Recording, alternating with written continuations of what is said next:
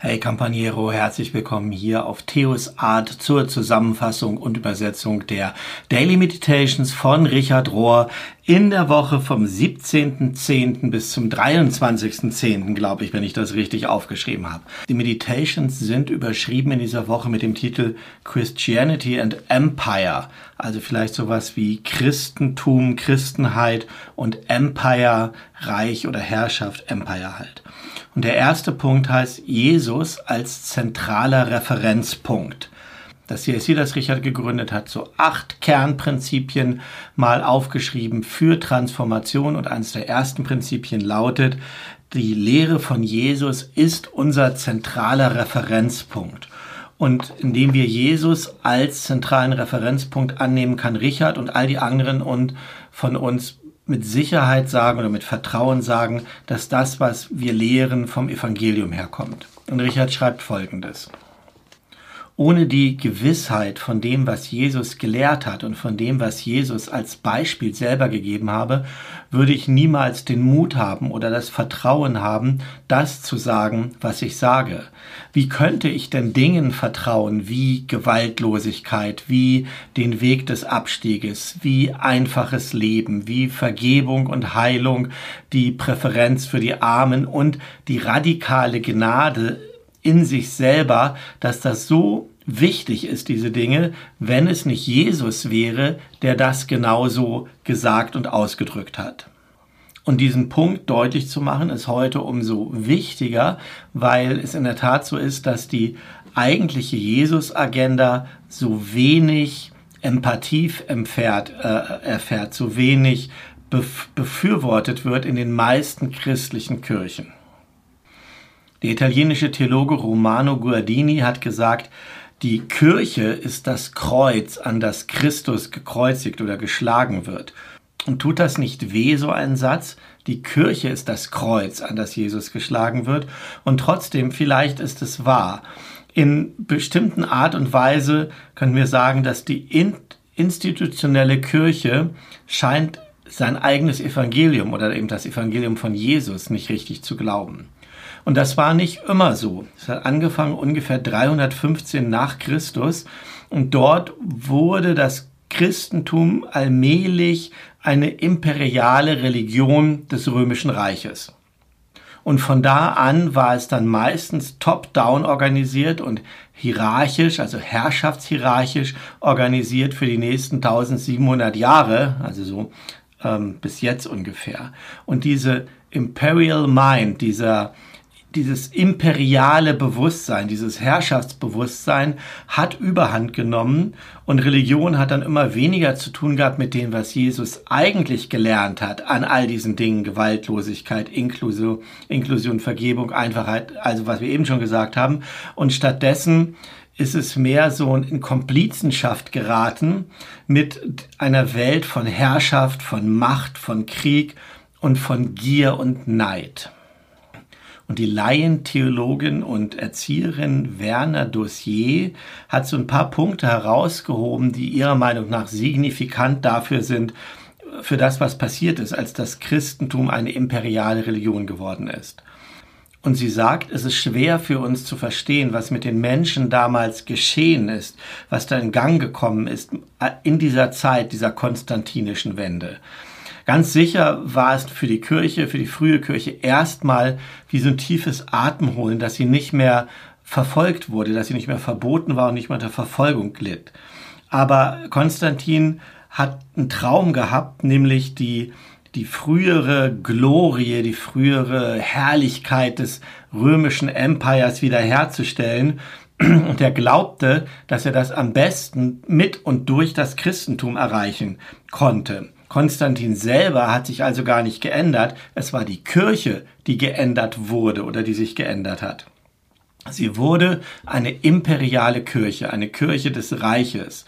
Der christliche Gottesdienst wurde beeinflusst durch ein imperiales Protokoll, durch bestimmte liturgische Vorgaben.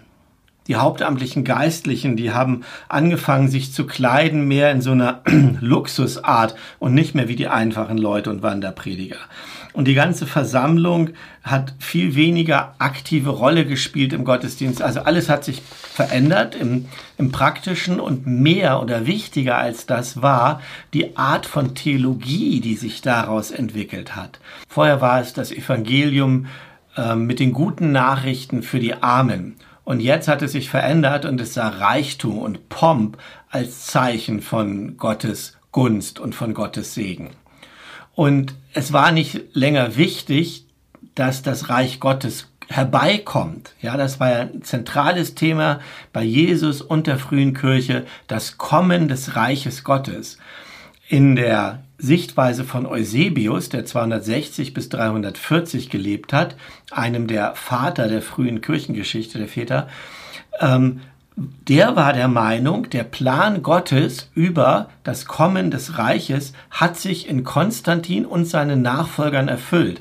Dadurch, dass das Christentum Staatsreligion wurde, haben manche von ihnen, wie Eusebius, gedacht, jetzt hat es sich erfüllt, jetzt ist das Reich Gottes sozusagen ins Politische, ins Reale gekommen.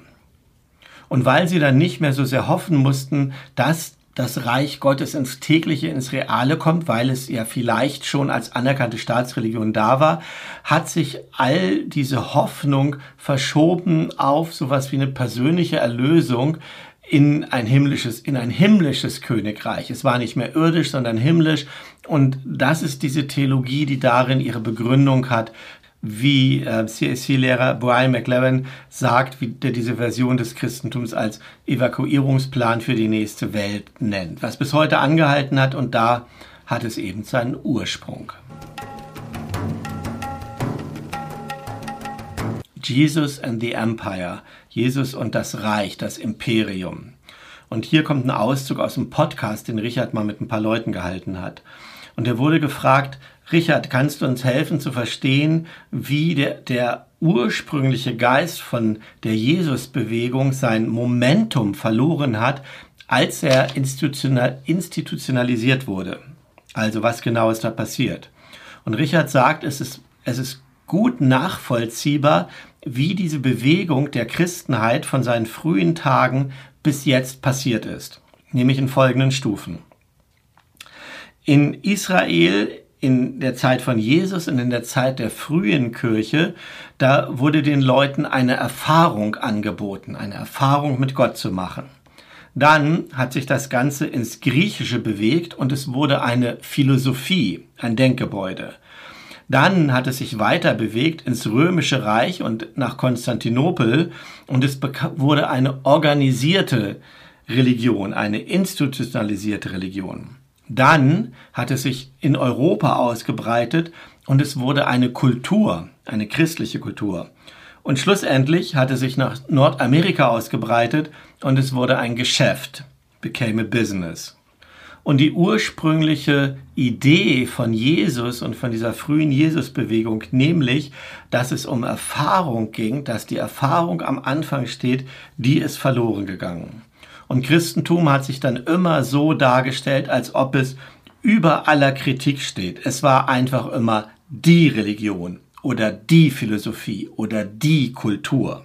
Das sind die großen historischen Linien und die großen historischen Gründe, warum wir immer nach falschen Plätzen nach Autorität gucken. Wir haben Autorität den Eroberern gegeben und den Königen und den Präsidenten, anstatt sie beim Evangelium zu lassen. Und wir haben vorgegeben, Jesus sei der König. Aber wir haben das mehr als Worthülse gebraucht. Er war es nicht wirklich. Die wirklichen Könige und Autoritäten waren andere.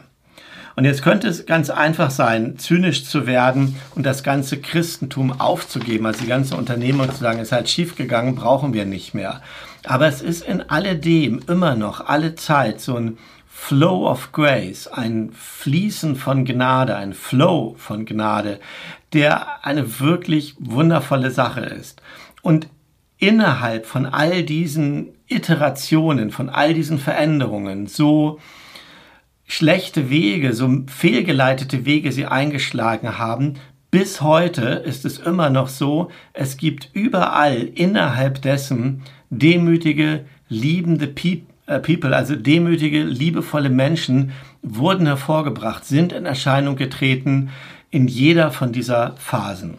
Und Richard wurde dann in den Podcast gefragt, wie können wir das denn ändern? Wie, wie können wir heutzutage jetzt damit umgehen mit diesen Erkenntnissen? Und Richard verweist dann nochmal auf Jesus und sagt, Jesus ist komplett anders damit umgegangen. Er hat die ungerechten Systeme ignoriert und er hat darauf gebaut, ein besseres System zu schaffen, das er seinen Jüngern dann beigebracht hat. Und sein Name für dieses bessere System war Reich Gottes oder Königreich Gottes. Die beste Kritik des Schlechten ist das Tun des Besseren. Die beste Kritik des Schlechten ist das Tun des Besseren. Das Schattenreich von Herrschaft oder Schattenreich, Schattenland innerhalb von Herrschaft. The Shadow Lands of Domination. Die westliche Zivilisation hat es verlernt, wie sie die Schattenseite von allen Dingen tragen und ertragen kann. Unsere erfolgsgetriebene Kultur verneint alle Fehler, alle Machtlosigkeit und jede Form von Armut. Und trotzdem beginnt ja Jesus seine berühmte Bergpredigt mit den Worten, Selig sind, die arm sind im Geist. Matthäus 5, Vers 3. Statt aber auf Jesus zu hören, haben wir ein System von Gewinnern und Verlierern geschaffen, was nicht das System von Jesus ist. Denn Jesus hat sich mit den Verlierern identifiziert, ohne die Gewinner zu hassen. Jesus hat sich mit den Verlierern identifiziert, ohne die Gewinner zu hassen. Was für ein Rezept, was für eine, ein Modell für Transformation von Kultur ist das? Sich mit den Opfern, den Verlierern zu identifizieren und ohne, ohne die Gewinner zu hassen. Und wir vermeiden diese speziell diese Dinge, die Jesus in seinen Seligpreisungen genannt hat, und wir versuchen stattdessen eine sichere, starke, erfolgreiches Image von uns selbst und von anderen aufrechtzuerhalten weil wir unsere Leute nicht mehr gelernt haben, das Ostergeheimnis, das Pascha-Mysterium, dieses universale Verbundenheit von Leben und Tod zu lehren, das, was Jesus verkörpert hat, kommt es jetzt zu uns zurück und verfolgt uns. Und viele von uns haben sehr geringe Fähigkeiten, ihre eigenen Schattenseite zu tragen, geschweige denn die Schattenseite der eigenen Kirche, der eigenen Gruppe, der eigenen Nation oder bestimmten Perioden der Geschichte. Aber diese Schattenseiten oder Shadowlands, wie es heißt, dieses Schattenland, das ist gut und es ist ein notwendiger Lehrer oder notwendige Lehrerin. Und sie sollten, diese Schattenseiten sollten nicht nicht vermieden werden, nicht verleugnet werden, man nicht geflüchtet werden und auch nicht wegerklärt werden. Sie sollten auch nicht zu voreilig vergeben werden, sondern so ein bisschen wie beim Prophet Ezekiel müssen wir diese bittere Sache essen mit all den mit, mit dem Lamentieren, mit dem Murren, mit dem Stöhnen und das in uns und in unseren Bauch aufnehmen und dort transformieren lassen. Und dann kommt als Beispiel dafür, ich vermute, so ist es gemeint, als einige Passagen aus amerikanischen indigenen Lehrern und Christen. Und der erste dort ist George Tinker, der etwas über die Schattenseite der westlichen Eroberung von Amerika, speziell den Vereinigten Staaten, schreibt. Und er schreibt Folgendes. Die amerikanischen Indians, American Indians, würden wir früher Indianer gesagt haben, also die First People, First Nation, ähm, die haben die ganze Zeit gelitten von den, von den Folgen der Eroberung durch die europäischen Immigranten in den letzten 500 Jahren. Sie leiden immer noch daran. Wir leben mit einem andauernden Stigma, mit einer Stigmatisierung von besiegten Leuten, an denen Genozid begangen wurde die absichtlich ihrer kulturellen Werte beraubt wurden, die gezwungen waren, im minderwertigen Land sogenannten Reservaten zu leben, die ähm, in, in Nahrungsabhängigkeit gehalten wurden von den lokalen Regierungen und die bekehrt wurden durch Missionare, die angeblich das Evangelium verkündet haben, aber stattdessen einfach die neue Kultur übergestülpt haben und die alte ausgerottet haben. Aber ob es diese Geschichten sind, dass für eine Überlegenheit, die die weißen Siedler erzählt haben, oder ihre Theologie, es schien immer so zu sein, dass mit den indigenen Leuten irgendetwas falsch ist und dass sie es anders machen sollten.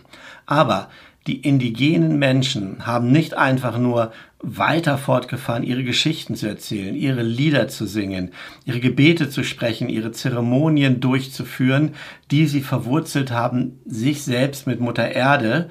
Sie, sie sind heute immer noch dabei zu denken, dass ihre Geschichten und ihre Art mit der Schöpfung umzugehen eines Tages sich durchsetzen wird über die Geschichte der weißen Siedler und ihrer Nachfahren und sie transformieren wird, dass da also in, in diesem indigenen Kraft für Transformation ist.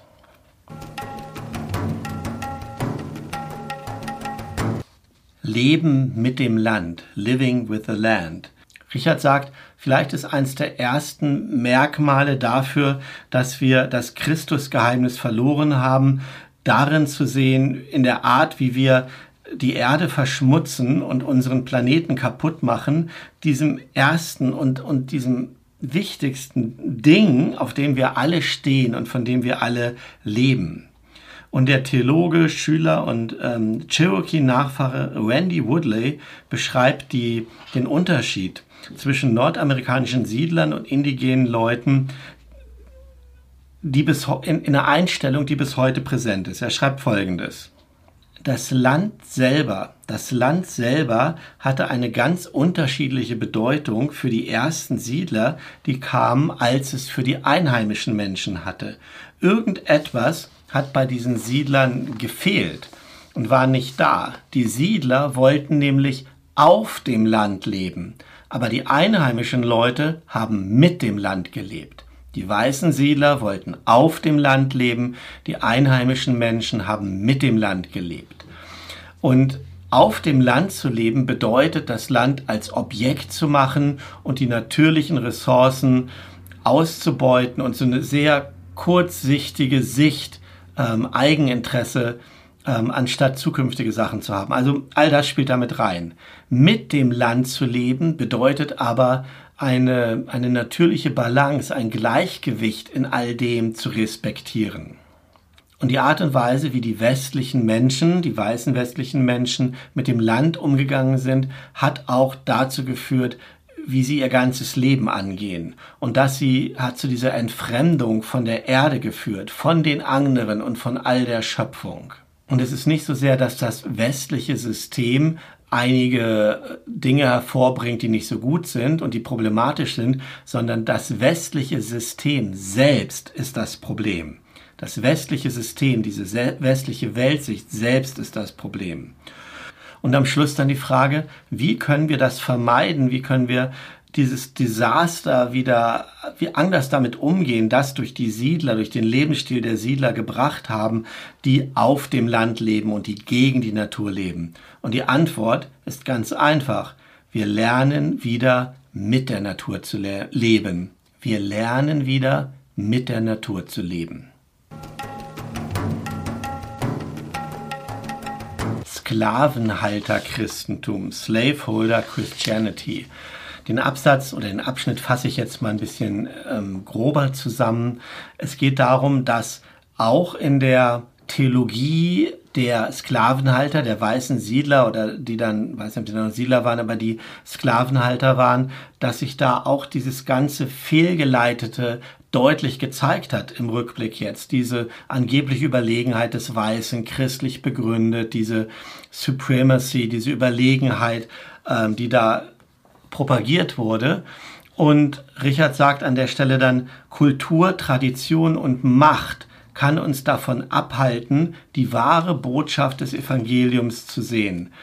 Deshalb ist es so wichtig, dass wir immer wieder die Perspektiven von anderen einnehmen und dass wir ihre Stimmen hören und nicht nur in der eigenen Blase sind und führt dann als Beispiel auf all diese theologische Entwicklung, die aus der schwarzen Community entstanden ist. Denn die haben von Black People, die schwarzen Menschen haben von ganz früh schon diese ähm, Heuchelei entdeckt im amerikanischen Lebensstil und damit auch in der amerikanischen Theologie. Und statt aber das Christentum zu verfluchen und sich abzuwenden, haben sie sich direkt an die Lehren von Jesus gewandt und sie haben damit die weißen Menschen herausgefordert, in ihrer Integrität, nach dem zu gucken, was wirklich gemeint ist. Und ich lasse das hier mal in der Kürze, weil das, was da dann angeführt ist, auch so schwer zu übersetzen ist, kann ich nicht wirklich. Und komme gleich zum nächsten und letzten Abschnitt, der überschrieben ist mit God's Supremacy in Love. Gottes Überlegenheit in Liebe. Und wir hören jetzt hier von Brian McLaren, der auch Lehrer am CAC ist. Und er sagt Folgendes. Der Gott, den Jesus vorgestellt hat, das Image, das Jesus gebracht hat, das Image über Gott, was er gebracht hat, beinhaltet keine Herrschaftsüberlegenheit, kein Dominating Supremacy. In Christus sehen wir ein Bild von Gott, der nicht bewaffnet ist mit Blitzen, die er herabschleudert, sondern der mit einer Schüssel und einem Handtuch bewaffnet ist. Wir sehen nicht einen Gott, der auf einem Kriegsross einherreitet, sondern auf einem Esel. Jemanden, der in, in, der weint, in Mitleid, aus Mitleid weint für, über Menschen, weil die den Weg des Friedens nicht wissen oder nicht finden können. In Christus ist Gott überlegen, God is supreme, aber nicht in diesem alten Paradigma von Überlegenheit. Gott ist der überlegene Heiler, oder ich gender das mal, die überlegene Heilerin, der oder die überlegene Freund, der oder die überlegene Lover, Liebhaber, ähm, der oder die überlegene Lebensspenderin, die sich selbst entleert, der sich selbst entleert in gnadenvoller Liebe für alles, was da ist. Der König aller Könige und der Herr aller Herren ist der Diener von allem und der Freund von Sündern und Sünderinnen. Und sogenannte Schwachheit und Torheit oder Törichtheit Gottes sind größer als die sogenannten Mächte und die sogenannte Weisheit von menschlichen Regimen.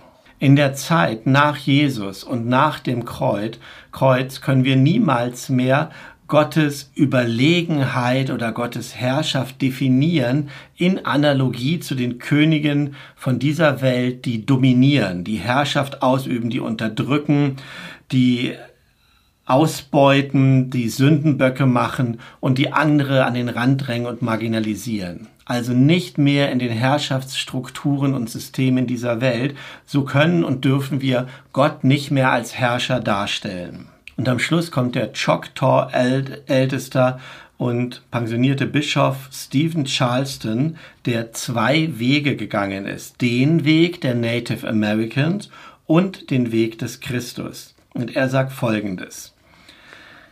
Ich bin dahin gekommen zu verstehen, was den Schmerz und den Tod verursacht hat, der mein Volk besucht hat.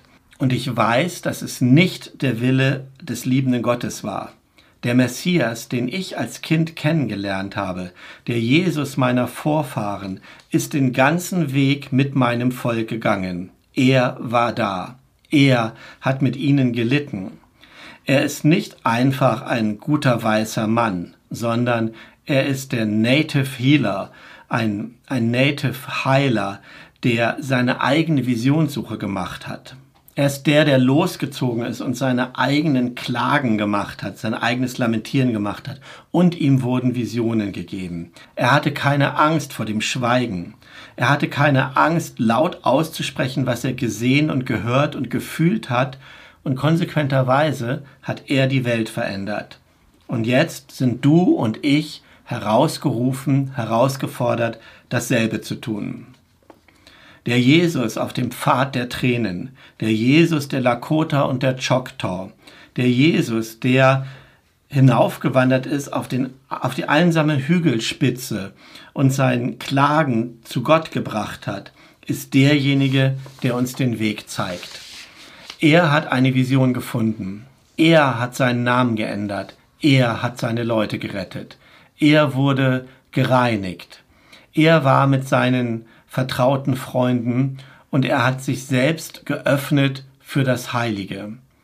Und je mehr wir dahin kommen, ihn kennenzulernen, desto mehr kommen wir auch dazu, uns selbst zu verstehen. Und am Ende seine Vision und unsere sind aufs innigste miteinander verbunden. Sein Pfad und unser Pfad sind eins.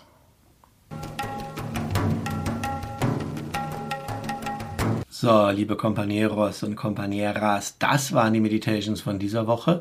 Am stärksten ist mir in Erinnerung geblieben dieser eine Satz, wir müssen halt lernen, wieder mit der Natur zu leben. Nicht auf der Natur, nicht von der Natur, sondern mit der Natur. Da will ich rausgehen und das tun, immer wieder lernen, mit dem Land zu leben. Und die Einladung geht natürlich auch an dich. Und dafür wünsche ich dir für deine Schritte, für dein sich wiederverbinden mit dem Land, mit der Natur, mit der Schöpfung, wünsche ich dir den Segen des Schöpfers, der Schöpferin, unseres gemeinsamen Gottes, Vater, Mutter, unter welchem Bild auch immer du dich da geleitet fühlst. Sei gesegnet. Tschüss.